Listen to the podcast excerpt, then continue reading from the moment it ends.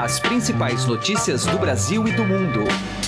Política, esportes.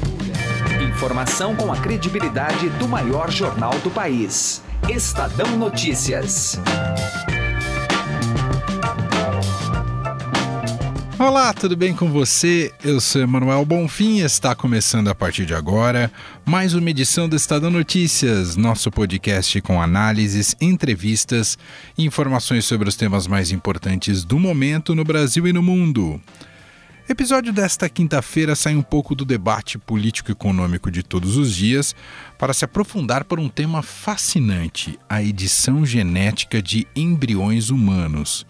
Nessa semana, um pesquisador chinês anunciou ter criado os primeiros bebês geneticamente modificados. A partir da tecnologia do CRISPR, as gêmeas tiveram DNA alterado para deixá-las mais resistentes ao vírus HIV. A notícia causou espanto e profundas críticas da comunidade científica internacional. A pesquisa sobre edição genética em embriões humanos já vem ocorrendo há algum tempo, mas até hoje esses fetos jamais foram implantados na mãe justamente porque não há segurança sobre as consequências. O uso dessa tecnologia seria, em tese, voltado apenas para evitar doenças genéticas intratáveis. Mas isso abre um debate ético ainda mais profundo. Qual é o limite do uso dessa técnica? Há a possibilidade de se criar uma geração de super-humanos? Conversamos sobre esse assunto com a geneticista Maiana Zatz, que é diretora do Centro de Pesquisa sobre o Genoma Humano da USP. Confira ainda logo mais a tradicional coluna direta ao assunto com os comentários de José Neumann e Pinto.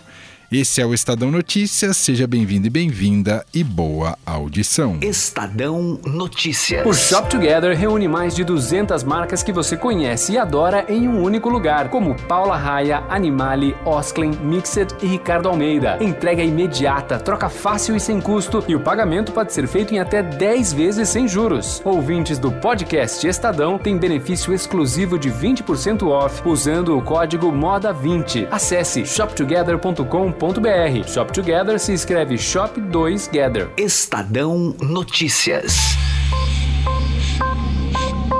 Direto ao assunto. Com José Neumann e Pinto.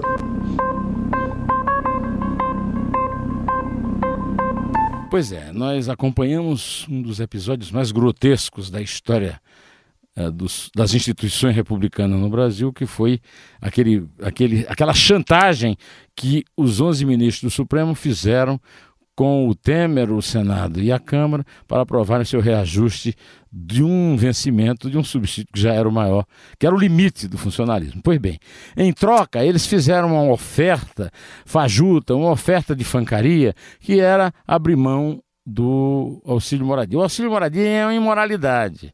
Eles é, reclamam que, afinal de contas, não tiveram reajuste. Eu não conheço nenhum trabalhador brasileiro que teve aumento de salário na crise nos últimos quatro anos. E, aliás, tem 12 milhões de desempregados. E esses senhores passaram a ganhar 39 mil. Pois é. Aí prometeram o fim do auxílio moradia, que já é uma coisa imoral em si, e não vão cumprir. O Luiz Fux está acostumado a fazer esse tipo de coisa. Quando o Zé Disseu o, o indicou o Lula para nomear para o Supremo Tribunal Federal e, e, disse a ele que tinha aí o processo do, do mensalão para ele absolver os companheiros petistas, ele falou: deixa que eu mato no peito. Foi lá, matou no peito e condenou todo mundo. Eu comemorei na época, né? ele tem que ter fidelidade ao povo que paga a conta e não aos caras que o nomearam. Agora, Agora ele cuspiu na cara, deu canelada e meteu a mão ainda, deu, fez o diabo com o contribuinte, com essa história desse aumento deles, prometendo um auxílio moradia que ele não tirou.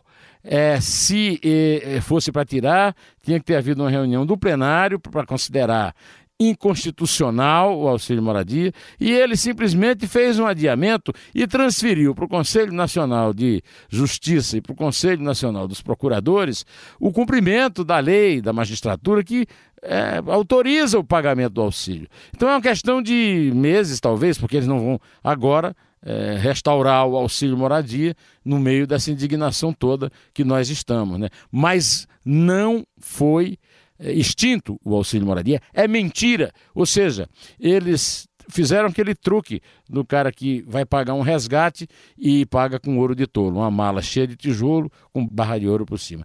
Isso por parte do vice-presidente do Supremo. Ah, que vergonha. José Neumann e Pinto, direto ao assunto. Estadão Notícias. Um pesquisador chinês de nome He Jiankui anunciou nessa semana que criou os primeiros bebês geneticamente editados no mundo.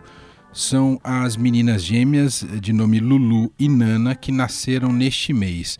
Ainda não há uma confirmação científica do feito dele.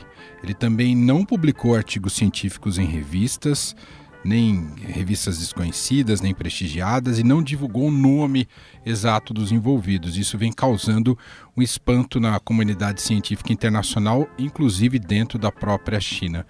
A gente vai entender um pouco melhor sobre este assunto com a geneticista e diretora do Centro de Pesquisas e Genoma Humano e Células Tronco, Maiana Zatz. Doutora, tudo bem com a senhora? Obrigado por nos atender. Tudo bem, eu que agradeço a oportunidade de explicar melhor o que está acontecendo.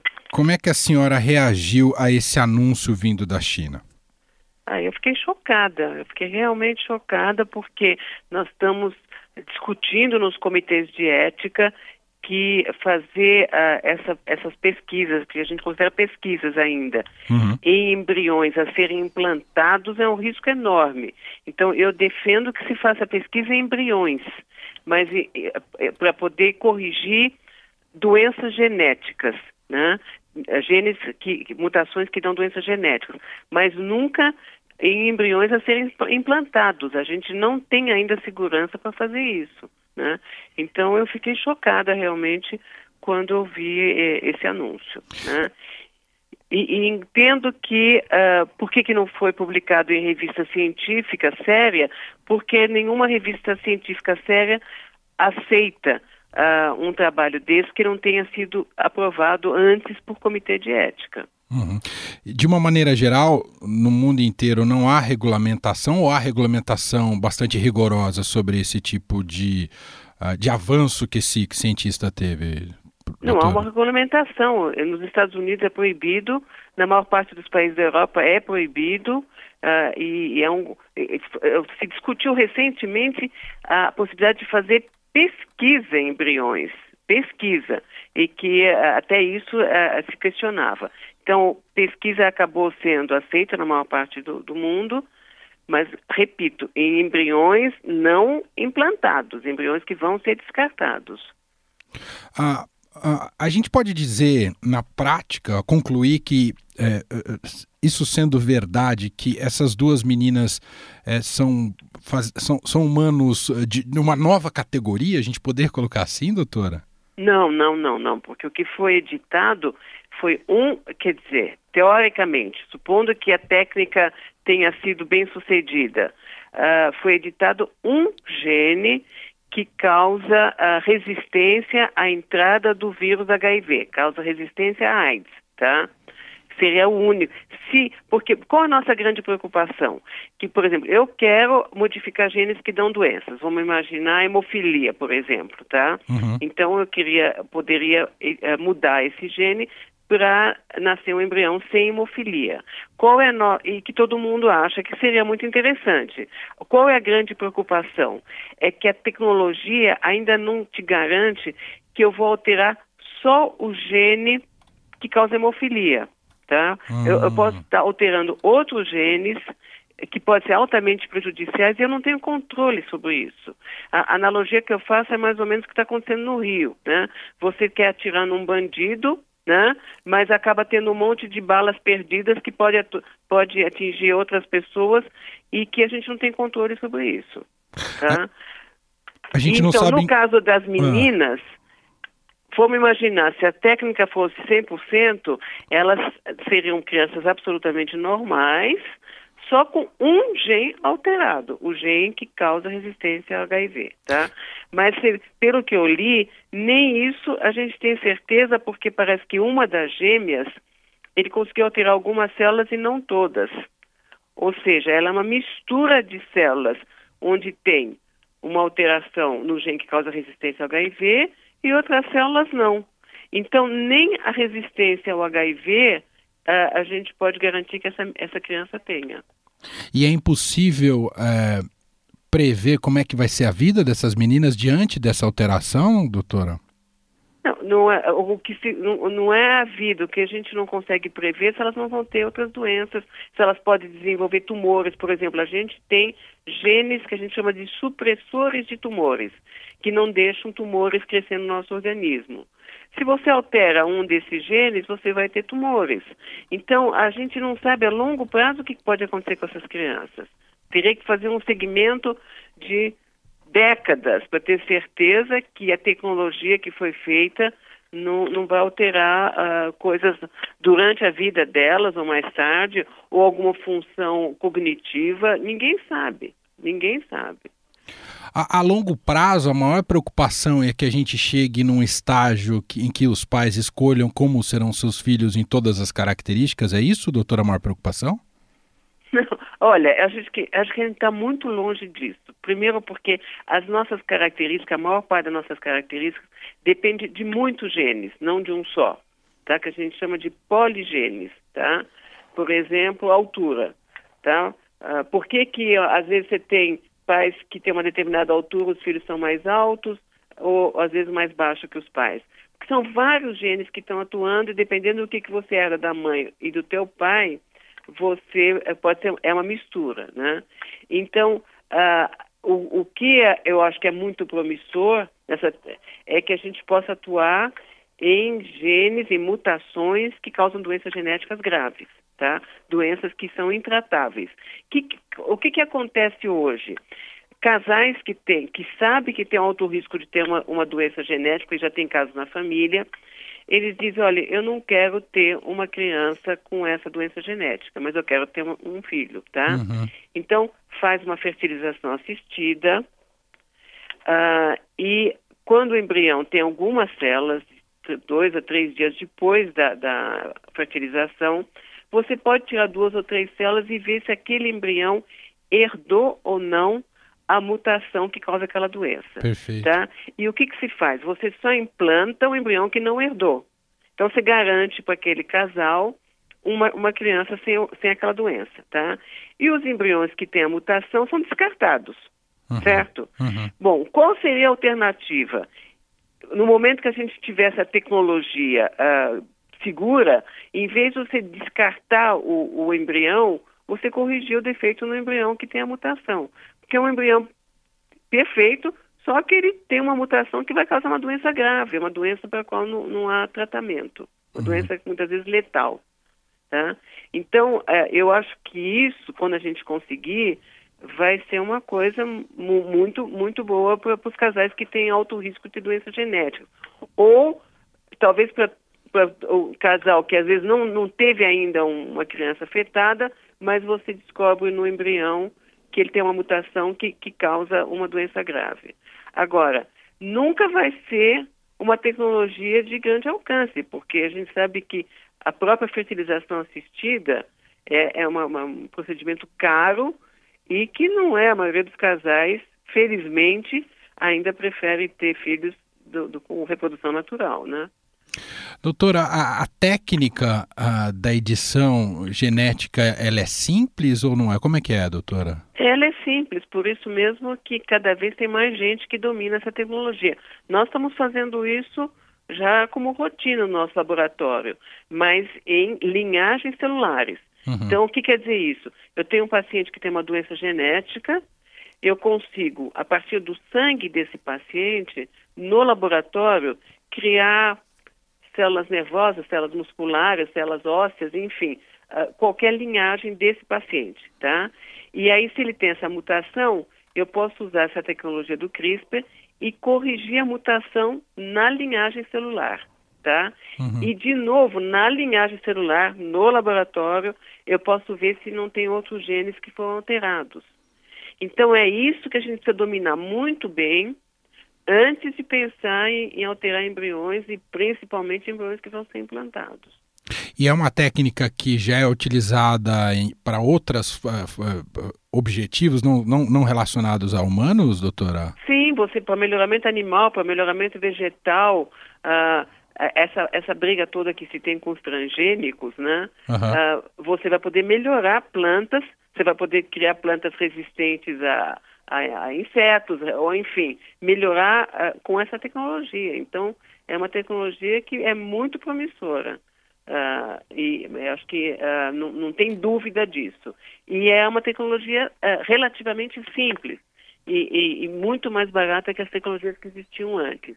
Mas, como eu falei, não ainda temos que aprender muito para ter certeza que é o que a gente está fazendo tem segurança.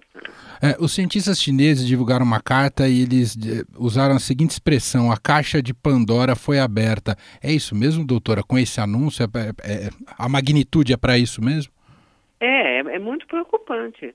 Porque, olha, mais ou menos, eu, eu gosto de escrever no Twitter, eh, contar as novidades que acontecem, e mais ou menos o, os chineses estão muito preocupados também em identificar genes relacionados com inteligência.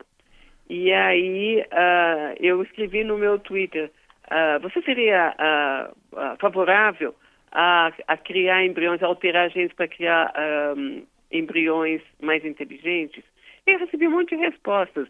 E alguns disseram, eu não sou favorável, mas se os chineses começarem a criar bebês com QI de 200, a gente vai ter que fazer o mesmo. Uau. Então, a, a, a preocupação sempre é porque aquilo que eu repito sempre, enquanto nós estamos preocupados e discutindo os aspectos éticos, eles estão fazendo. Uhum. Né? E, e, é isso que acontece, né? Entendi. Que tá foi, foi, isso que foi divulgado essa semana, né? Ah. Uau, ouvimos, é, esse assunto é fascinante. Ouvimos aqui a geneticista e diretora do Centro de Pesquisas e Genoma Humano e Células Tronco, a doutora Maiana Zatz, explicando um pouco mais para a gente da técnica e do, da, do, da, da, repercussão dessa notícia, a importância dessa notícia do que foi anunciado na China. Agora é importante, né, doutora, também frisar que algumas notícias que vêm da China, ainda mais não, não publicado, é preciso ver com um certo ceticismo até ter a confirmação disso, não é, doutora? O fake news da vida? Pode ser, porque teve uns anos atrás um pesquisador, aí acho que não era chinês, era, se não me engano, da Coreia, e, e que disse que tinha feito uma, uma tecnologia na época da, que falava de clonagem e depois se descobriu que era que era tudo inventado, né? Uhum. Que, então, é, realmente. Agora, por outro lado, é, ninguém, porque normalmente o que que você faz quando se anuncia uma, uma, uma tecnologia nova, você uh, tem que, ela só é aceita se você conseguir replicar em outros laboratórios, né? uhum. né? E isso ninguém vai ter coragem de, de, de replicar agora, né? Perfeita. De tem criar outros embriões uh, assim. E o que o mais preocupa é que tem mais, mais mulheres grávidas, né? Exato. Ele anunciou que tem uma mulher grávida também, que teve é. a edição do gene. É, e, e, que pelo que eu li também, que é, é outra coisa absolutamente antiética, que ele prometeu aos casais que ia fazer a fertilização assistida de graça desde que eles permitissem né, que, que fizesse a edição desse gene. Oh.